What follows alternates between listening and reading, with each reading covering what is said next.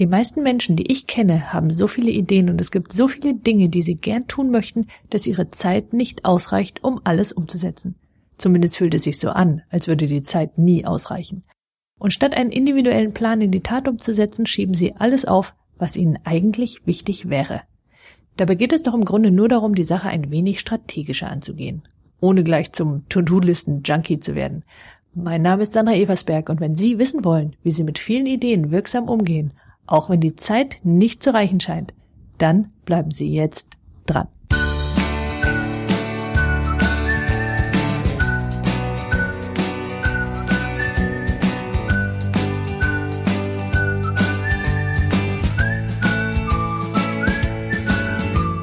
Der Punkt ist, dass ausgerechnet diejenigen, die vor Ideen geradezu überzusprudeln scheinen, bei dem Wort To-Do-Liste oft sofort abschalten.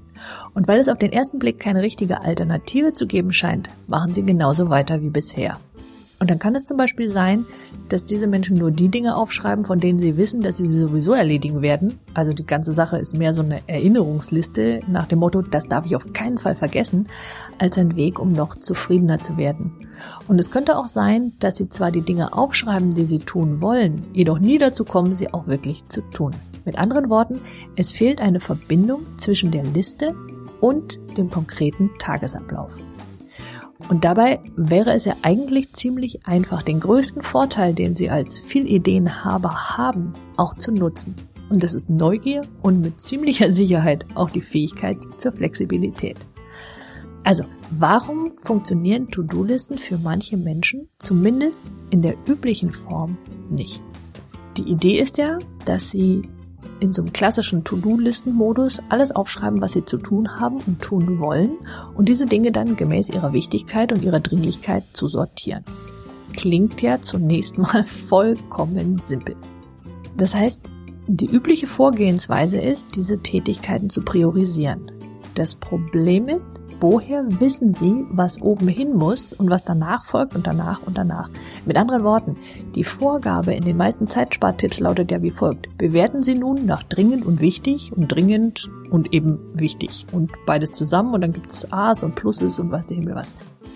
Wenn Ihr Tag, so wie meiner, nur 24 Stunden hat, dann ist der Tag mit lauter Dingen voll, die dringend und oder wichtig sind und die Frage stellt sich, was ist eigentlich mit den Dingen, die einfach zweckfrei Spaß machen? Sind die nun wichtig oder dringend oder beides? Ich glaube, dass das für Aufgaben aus dem Business-Sektor total prima ist. Für das Privatleben müssen sie andere Kriterien haben. Und sie haben da auch andere Kriterien. Und genau darum geht's. Letztlich ist ja eine To-Do-Liste nichts anderes als das sichtbare Ergebnis ihrer Kriterien für wichtig und für dringend. Und für jemanden, der also klare Entscheidungskriterien an der Stelle hat, was wichtig ist und was weniger wichtig und womöglich auch noch dringend, ist das total prima. Das Problem ist, dass dieses einfache Prinzip dann nur mäßig gut funktioniert, wenn Sie nicht recht wissen, was wichtig und oder dringend ist.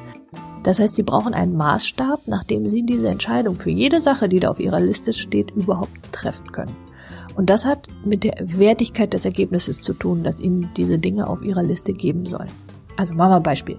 Nehmen wir an, Harmonie wäre Ihnen überaus wichtig. Dann werden Sie auf Ihrer Liste lauter Dinge stehen, die für Sie wichtig sind, die eigentlich jemand anderem wichtig sind. Also Ihrem Chef, Ihrem Partner, Ihren Kindern, der Oma, dem Hund. Sie verstehen, was ich meine. Weil Sie glauben, wenn Sie diese Dinge nicht erledigen, dann könnte es Streit geben. Umgekehrt kann das genau dazu führen, dass Sie auf Ihrer Liste auch was stehen haben, was Ihnen dringend und wichtig ist, also nach ihren eigenen Kriterien, sie doch nie dazu kommen, es auch zu erledigen, weil irgendwas anderes dazwischen kommt. Mal ein Beispiel auch dafür.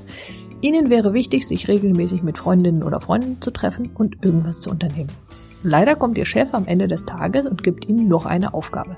So eigentlich hatten Sie früher gehen wollen. Doch weil Ihnen zum Beispiel eben Harmonie oder Verlässlichkeit oder was auch immer besonders wichtig sind, bleiben Sie nun da und ärgern sich dann über irgendetwas, was Sie vermeiden könnten, wenn Sie die Sache von einer anderen Seite aus angehen. Jetzt bin ich ja, wie Sie wissen, großer Freund davon, Ziele zu machen, die Ihr ganzes Leben betreffen und nicht nur einen Bereich. Falls Sie noch an Life-Work-Balance glauben sollten, dann empfehle ich Ihnen meinen entsprechenden Podcast dazu. Was Sie letztlich brauchen, sind Kriterien, die Ihrem Leben und vor allem ihrem gewünschten Lebensstil entsprechen. Und ihr Lebensstil wiederum hängt davon ab, wer sie als Persönlichkeit sein wollen.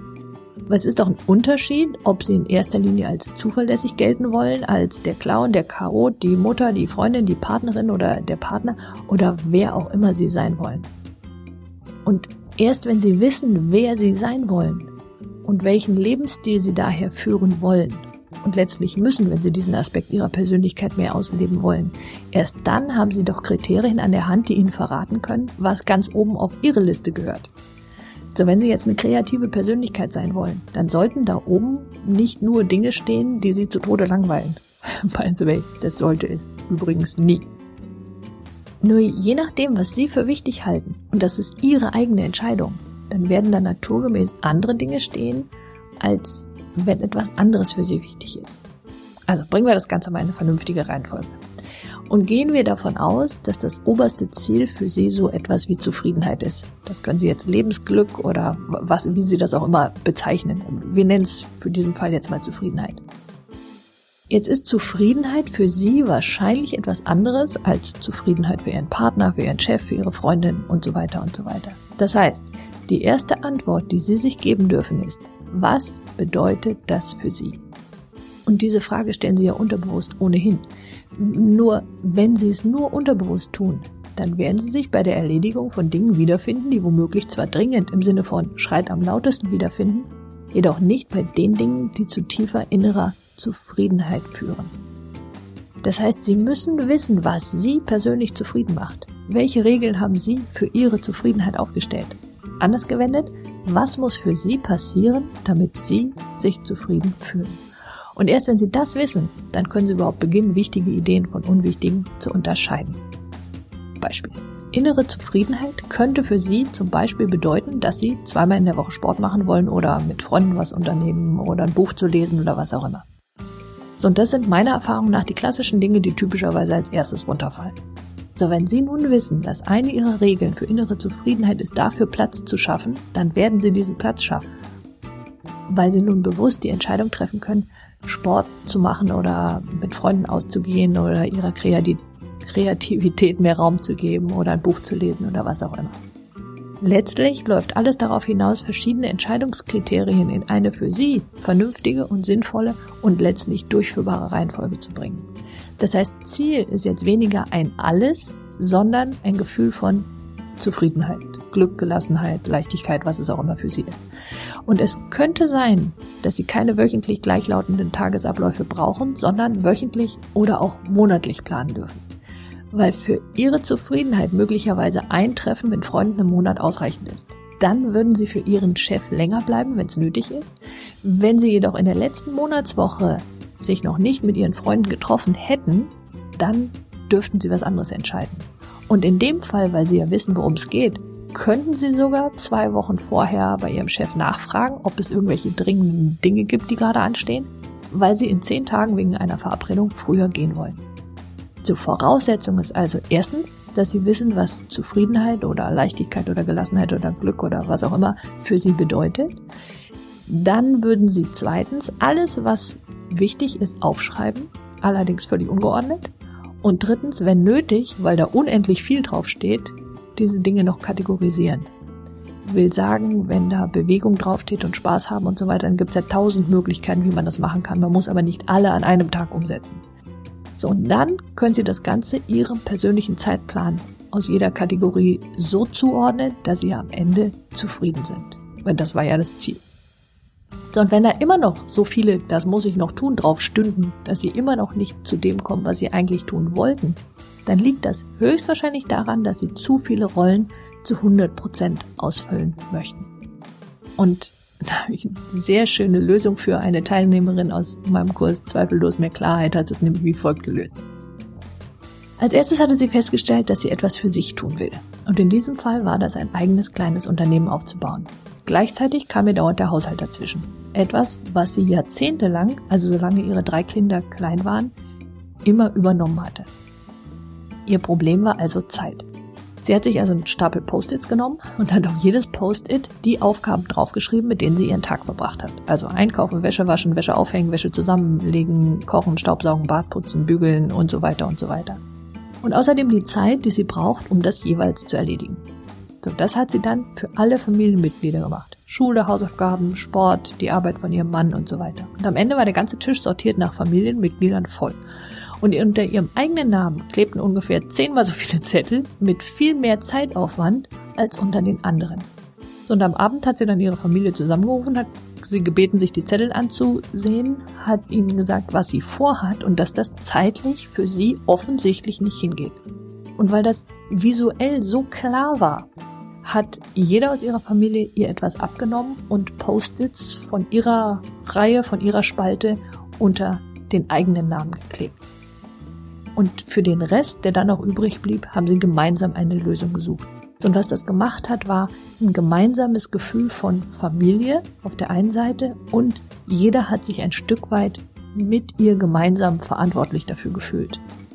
Das heißt, wovon auch immer Sie mehr in Ihrem Leben haben wollen, also eben Zufriedenheit, Leichtigkeit, Spaß, Geselligkeit und so weiter, das drückt sich aus durch die Dinge, die Sie regelmäßig tun. Und das könnten jetzt immer dieselben sein, das kann aber auch immer wieder mal was anderes sein. Das Ziel ist nur, eine Ausgewogenheit dazwischen zu finden. Und zur Erleichterung, es ist nicht für die Ewigkeit. Das heißt, Sie können es wochenweise ausprobieren. Und das sind dann in der Woche ungefähr 15 Minuten, die Sie für Ihre eigene Zufriedenheit ausgeben. Und das sollte zu schaffen sein. Ihnen wünsche ich ein zufriedenes Leben. Und mein nächstes Seminar, Zweifellos mehr Klarheit, findet übrigens vom 23. bis zum 26. Oktober statt. Und dort unterstütze ich großartige Menschen, also Menschen wie Sie, die mehr Selbstvertrauen in die eigenen Fähigkeiten entwickeln wollen und die Klarheit erreichen wollen, die sie brauchen, um ihre Interessen und ihre Verpflichtungen unter einen Hut zu bringen. Mehr Informationen dazu finden Sie unter www.sandra-eversberg.de-zweifellos mehr Klarheit jeweils mit einem Bindestrich dazwischen, oder Sie gehen ganz einfach auf www.sandra-eversberg.de und klicken auf Seminare. Und wenn Sie diesen Podcast interessant fanden, dann empfehlen Sie ihn doch bitte weiter. Das geht ganz einfach auf www.sandra-eversberg.de, zum Beispiel per E-Mail über den Link Weiterempfehlung oder per Twitter. Schenken Sie mein Facebook-Like und ein Google+. Und wenn Sie ihn über iTunes hören und meinen Podcast mögen, dann bewerten Sie ihn doch bitte. Die Welt braucht mehr Menschen wie Sie, die ihre Talente nutzen. Und falls Sie noch zu jenen gehören sollten, die meinen Newsletter noch nicht abonniert haben, dann holen Sie das schnell nach auf www.sandra-eversberg.de und Sie erhalten alle Beiträge ganz automatisch und kostenfrei in Ihr E-Mail-Postfach. Und noch dazu all die Specials, die ich nur per E-Mail versende. Nutzen Sie Ihre Talente, die Welt braucht sie.